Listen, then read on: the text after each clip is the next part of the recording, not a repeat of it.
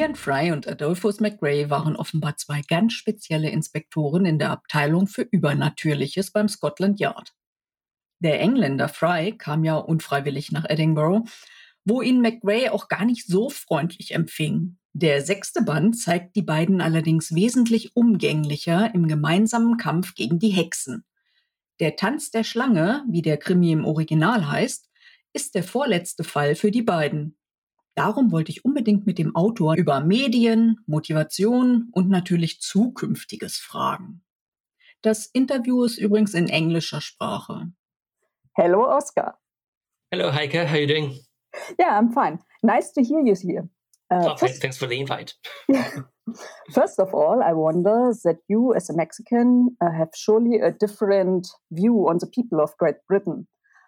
How have you been developed for your book characters?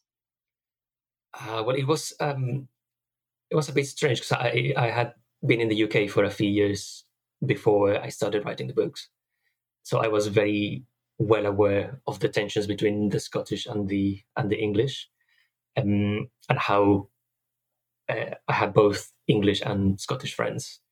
So, so, yeah, I think I think it did help a bit to be kind of a a bit of the outsider, so I could have a bit more of a an impartial view uh, of both sides. Um, I remember when one of my Scottish friends' father started reading the first book, and apparently he was quite angry because in those few, first few chapters, uh, Frey says horrible things about the the, the Scottish. And th- but then my friend told him, "I oh, just keep on reading because the English also get those." and he was like, "Yeah, yeah, that's absolutely true." but sometimes it's funny.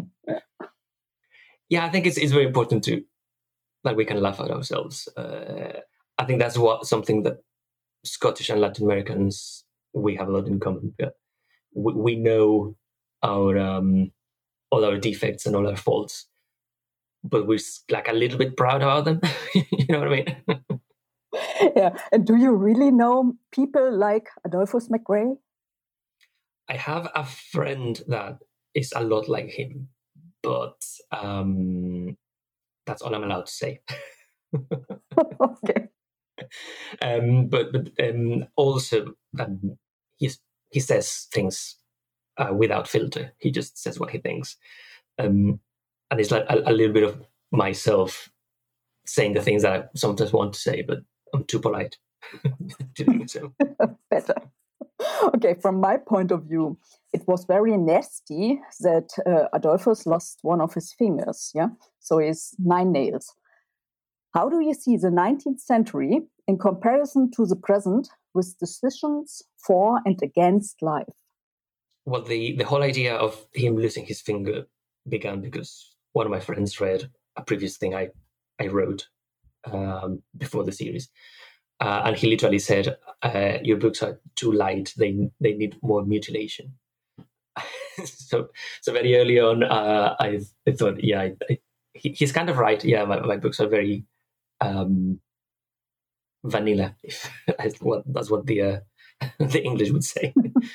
Um, and and then I thought, yeah, my, my main detective will have some sort of mutilation or missing limb. Uh, and then there came the logistics of he can't be missing a leg or an or a full arm because he needs to chase the baddies. so, so, that's how I, I decided that he would lose a finger. Yeah, um, and then the whole idea of how he lost his finger, why, and that's what all it was like a snowball. All the backstory of him and his sister came. Yeah, came from, framed. Came from mm-hmm. the yeah. yeah. Uh, um, and how do you conduct the research, the cases for the inspectors? Um, the witches were real in Pendle Hill. Queen Victoria talked to a medium, and even the vampire bats and banshees somehow exist.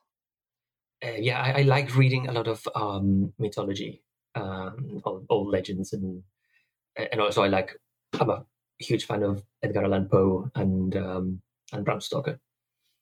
Uh, so yeah, the, the, there's a lot of there's always a bit of um, like a real folklore in the uh, in the books, uh, and because I enjoy reading it so much, I, I, already have like a like tons of uh, information in my head uh, kind of like ready for me to use. Sometimes I just make a connection like this legend would work for this case, this ought to work for, for this other case. Um, and also being uh, a chemical engineer, I, think when you read the books, you you, you I, I won't say anything else because there's a lot of spoilers there. But when you read the books, you will be like, yeah, it makes sense. He, he yeah, he's a scientist. As a scientist, are you more afraid of haunted characters, or, or are you more fascinated by them? I think I'm definitely fascinated. um, we have this thing in, in Mexico City that each street of them of the old town has its own spooky legend, and there are huge, like proper collections of books about the legends of each street. Um, and, they're, fascinating to read because behind every legend there's some like human tragedy. Uh, comes to mind this legend of this very beautiful woman that something happened. I think her husband left her or something, uh, and then she decided to burn her face on a grill. Uh, and now the whole street is haunted, and people see her at night with her burned face, and um, really scary if you think about it. Mm, but the, but there's the human tragedy behind it, um, and I think that that's what fascinates me of of all these legends and folklores there's always some little bit of reality. Yeah, and you mentioned Mexico. Um, what motivated you to leave your home country?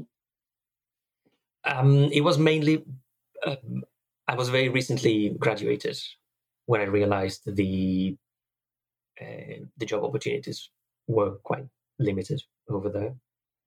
Uh, very sadly, Mexico doesn't have a lot of research and development and um, my my idea was to to go back with a PhD and maybe get a a, a good job.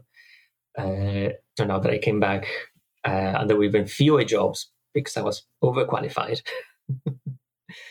um, uh, that that was the main reason that I, I wanted to um, do a bit more um, in-hands science, which which I still do in in my day job nowadays. Uh, and I still want to go back one day, maybe when uh, money is not an issue, and I, uh, I don't know, I, I, have like ambitious plans about one day studying at charity uh, to promote education in in Mexico. Yeah. And it's a beautiful country, as I know. As well, yeah, always an advantage. so, and where does the interest in witches, ghosts, and the supernatural come from?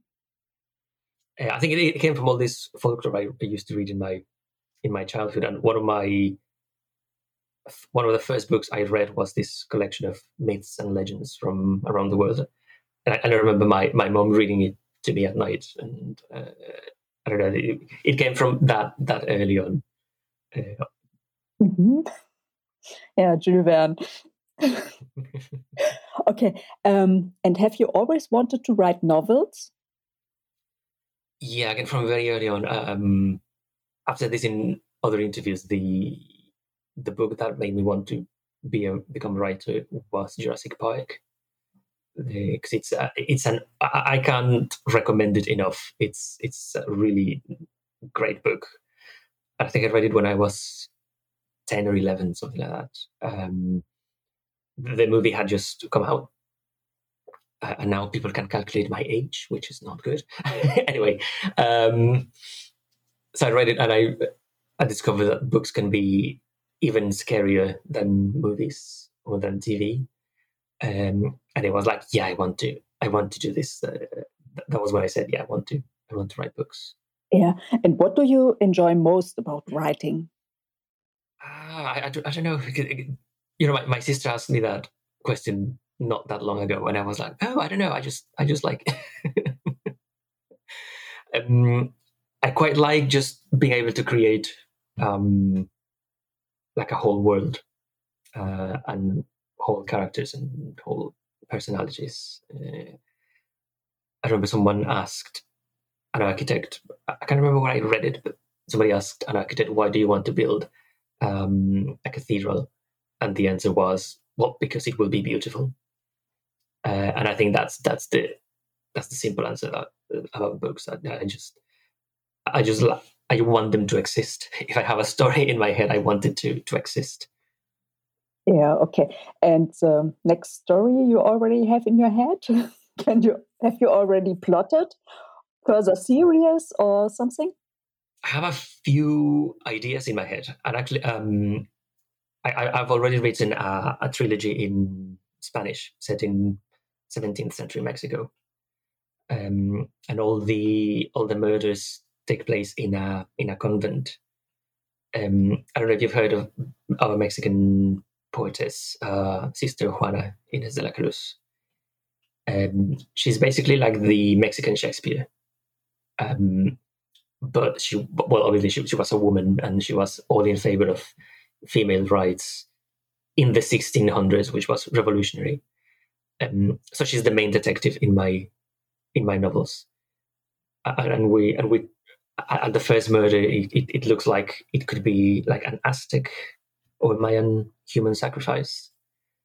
Um, and we, are trying to um, well, I'm, I'm translating it myself as we speak and hopefully uh, will get it published uh, soon. I, th- I, think it will be huge in Germany. It will be like a very exotic. Uh, yeah. Okay. So setting. I have to read the English one. 17th century Mexican nuns. Yeah, yeah great. Um, so, um, when do you we read the seventh case of Frey um, and McGray? I think it's December this year. But can you reveal something right now that we we are um, curious about this case? Uh, well, it's, it's going to come out in the UK in August this year, early August. I'm not exactly sure when it will be out in Germany. I hope it will be December, so that, uh, but I'm not sure it, they can manage to do their translation on, on time. What's the title? In English, it's the um, the Sign of the Devil. Okay. I can't believe I, I nearly forgot. That's not my own book. so the devil appear in Edinburgh? Uh, there will be, uh, and it's safe to say this, uh, there will be marks of what that devil's, the devil marks appearing both on corpses and in the um, lunatic asylum where McGray's sister uh, is confined. Uh, and I can tell you that this is well that's the final book of the series. Um, and um, but the good thing is that uh, all the, all the secrets will be revealed, like absolutely everything that you have been wondering, uh, especially towards the, the, the very end of the sixth book. There's a there's a cliffhanger there that that I don't want to, to say more about, but that will be answered. And basically, most of the book revolves around that and um, all, all the all the answers of why McGray's sister went crazy and why she cut his finger and all that is explained. So I, I can't wait to hear what, what people think about it. Yeah, I will let you know. okay, and uh, one one last question about um, Queen Victoria. Um, do you do you know your readers? And I wonder if the queen, the recent queen, is amused about the episodes about her ancestor. I wish the queen told me. I wish, or Prince Charles. Um, and I'm trying to answer this question without giving too many spoilers. But everything I um, I put in that in, in that book is is real uh, obviously, I extrapolated some facts, but all the basis for that is is real. Uh, and actually, I had to buy this very expensive book to find the the, the final details. Um, but yeah, I hope they read it one day and, and they tell me what they think. yeah, I hope so too. So yeah, then we're we already finished the the questions. So thank you very much for your time and that you answered all them. Thank you, Heike. Lovely to be here. okay, so hear you next time. See you and hear you next time. Das 19. Jahrhundert war also tatsächlich so düster, wie es in der Krimiserie dargestellt wird. Ich muss ja gestehen, dass mich jegliche Art von Geisterdarstellung fasziniert. Ich war auch schon in England auf genügend Ghost Walks, dass ich manche Spukgestalten direkt am Einfallwinkel des Beamers identifizieren konnte. Die Rezension zu Das Geheimnis von Windsor Castle von Oscar de Muriel findet ihr wie immer auf meinem Blog https fraugoetheliest.wordpress.com.